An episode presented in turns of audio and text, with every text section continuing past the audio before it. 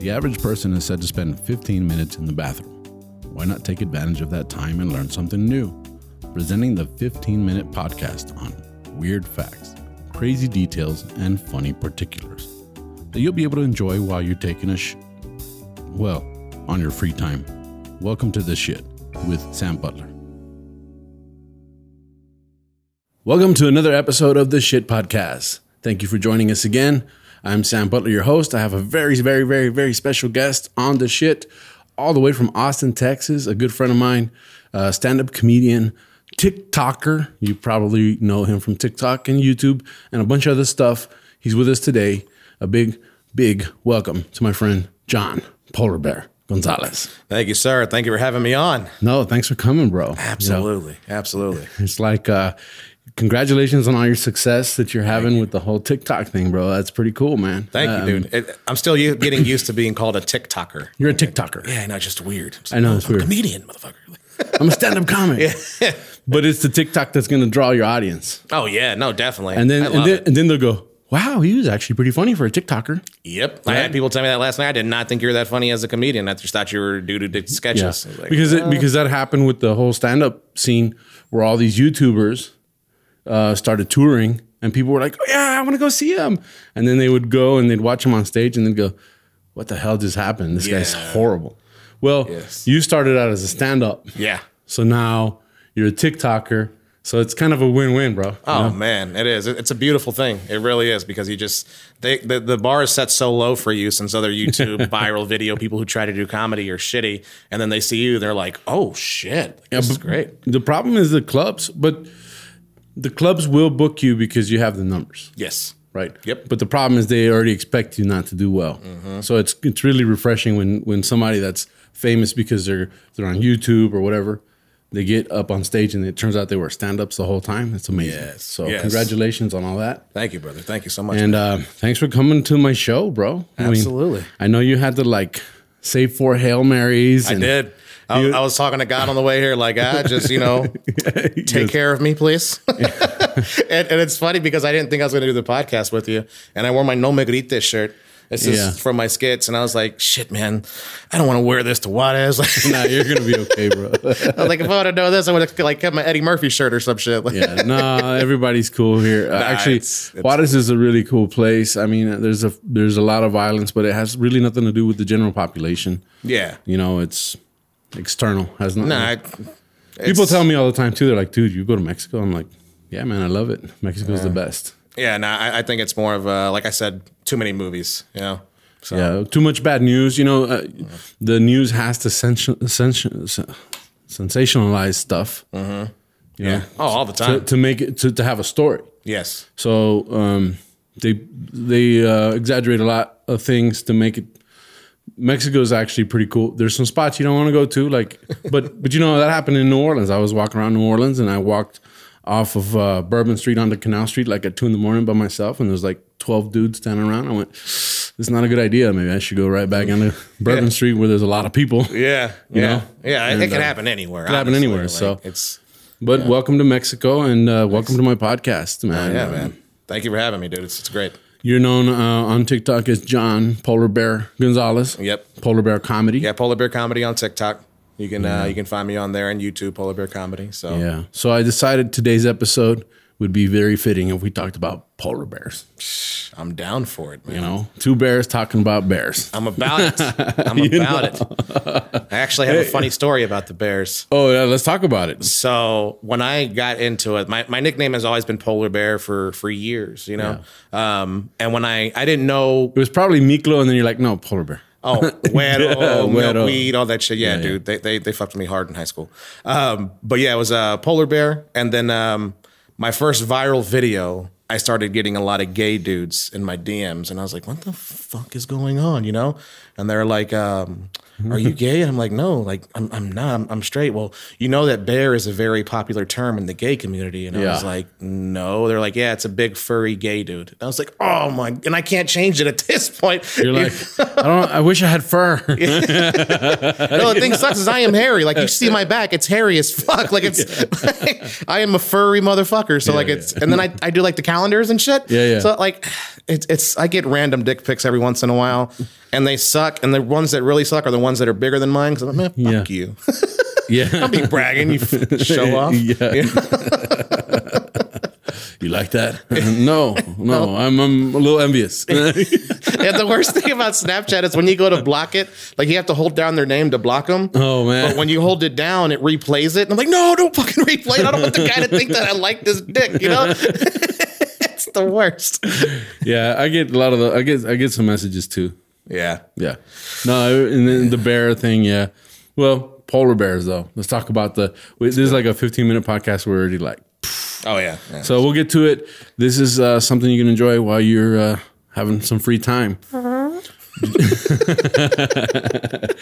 you know that uh, polar bears are classified as marine mammals? I didn't know they were marine mammals, and either were mammals. Right. Yeah. That's interesting. I was I was looking them up. I go, a marine mammal, huh? I'm thinking of an otter or a beaver. Yeah. Apparently, a polar bear is classified as a, as a marine mammal because they spend most of their lives in the sea, in the Arctic Ocean, depending on the ocean, for their food and their habitat. So Ooh ah. they can swim constantly for days at a time, Shit. right? Where the can fuck you is swim? that- Can you swim, bro? I can't even swim, much less constantly. days at a time, no, but it, dude. No, bro. right? I mean, that's like what? What are we talking about here? You know, they're they're like they're like otters. I don't know. It's weird. They're like big white otters. You know? I got to catch my breath when I get to the wall in the pool. You know what I'm saying? Like, Yeah. much less days at a time. Yeah, bro. days at a time. Hell no. Miles and days. They can just swim. They can just hang out in the ocean. Nope. So I thought that was pretty cool. You know, um, they uh, less than two percent of their hunts are successful. They, in other words, ninety-eight percent of the time, they suck at hunting. They fell. Sounds like my fail. sex life. It's an average night at the bar. Yeah. That's okay. Well, I live up to that part of it. Yeah, Yeah, yeah, my yeah. sex life less than two percent. I'm Less than usually percent. I'm getting it in. All that other ninety eight percent is like you're such a good friend. Thanks for the steaks. Like fuck you. right? Um, so they spend most of the time hunting food, and their main prey, their main prey consists of seals, bearded seals. I think that might be like a, like you're, I'm not really a polar bear. I'm a bearded seal. you know what I mean? It's like, I just envision a badass bearded Navy SEAL for some reason. yeah. oh, that's pretty good. Yeah. Um, they will s- they will also scavenge. They'll they'll pick up whatever they can eat. I mean, two percent. It's kind of like your sex life, you know. You get- I'll you pick get up to whatever I can get. You know what I'm The saying? two It's like, a.m., two fifteen a.m. hit- Yeah. hits around like Good. okay, you know what? Remember how you were looking at me? Let's go. Come on, let's go. You see that whale carcass over there?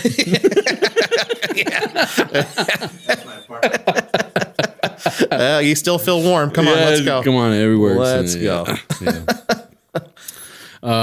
The whale Um, carcasses give the best head. Let's just be honest. Those are the you- they get dirty. They don't have this and a lot of times in their life, so they are fucking just like okay, there it is. Whales. The size of that blowhole, though, you know, it's Oh, like, yeah. yeah. you might not be able to feel it. you gotta find them. All right.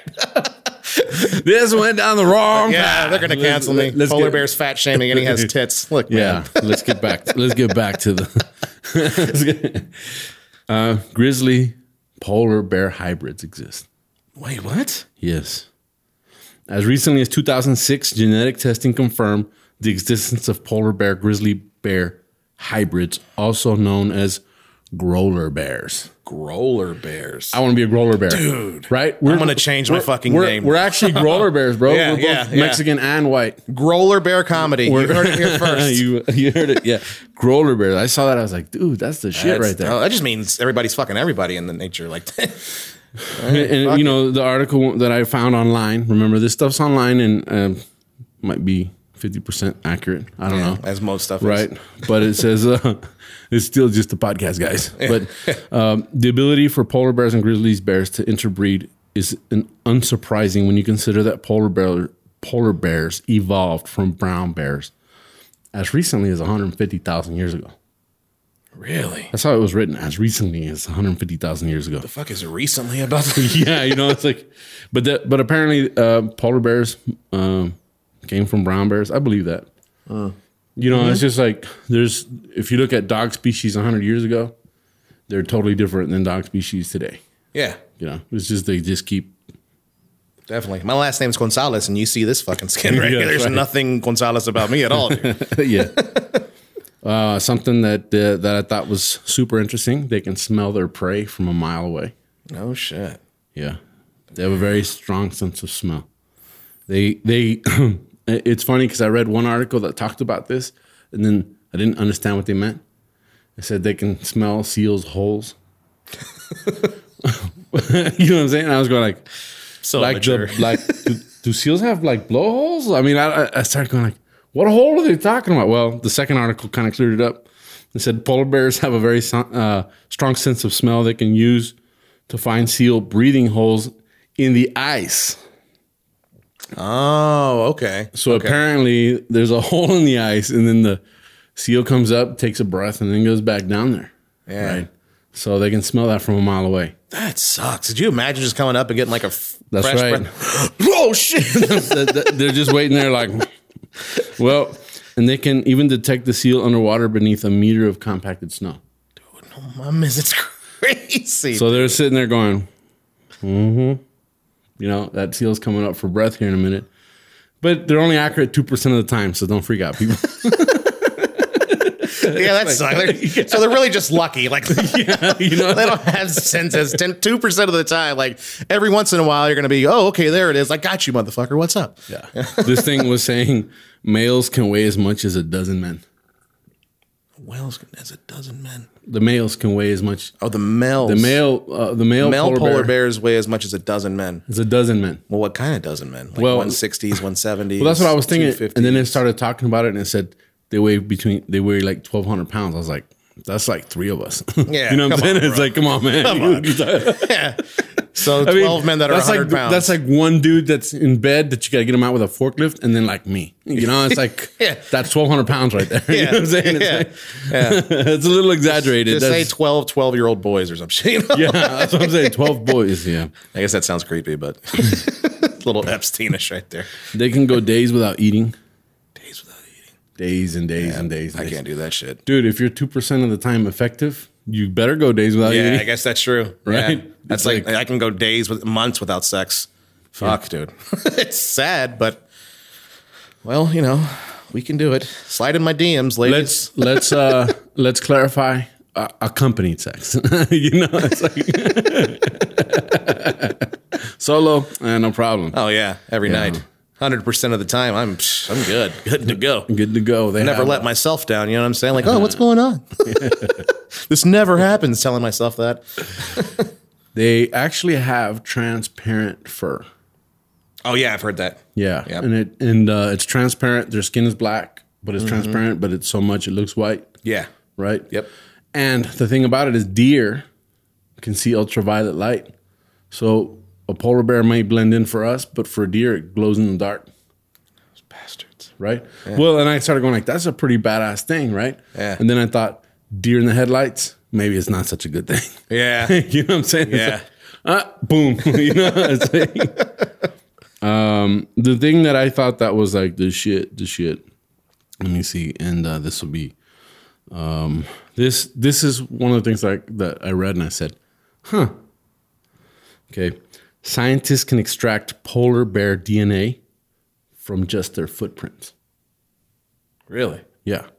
Um, an, in- an innovative new technique developed by WWF and DNA specialists from Spygen allows scientists to isolate DNA from the polar bear's footprint in the snow.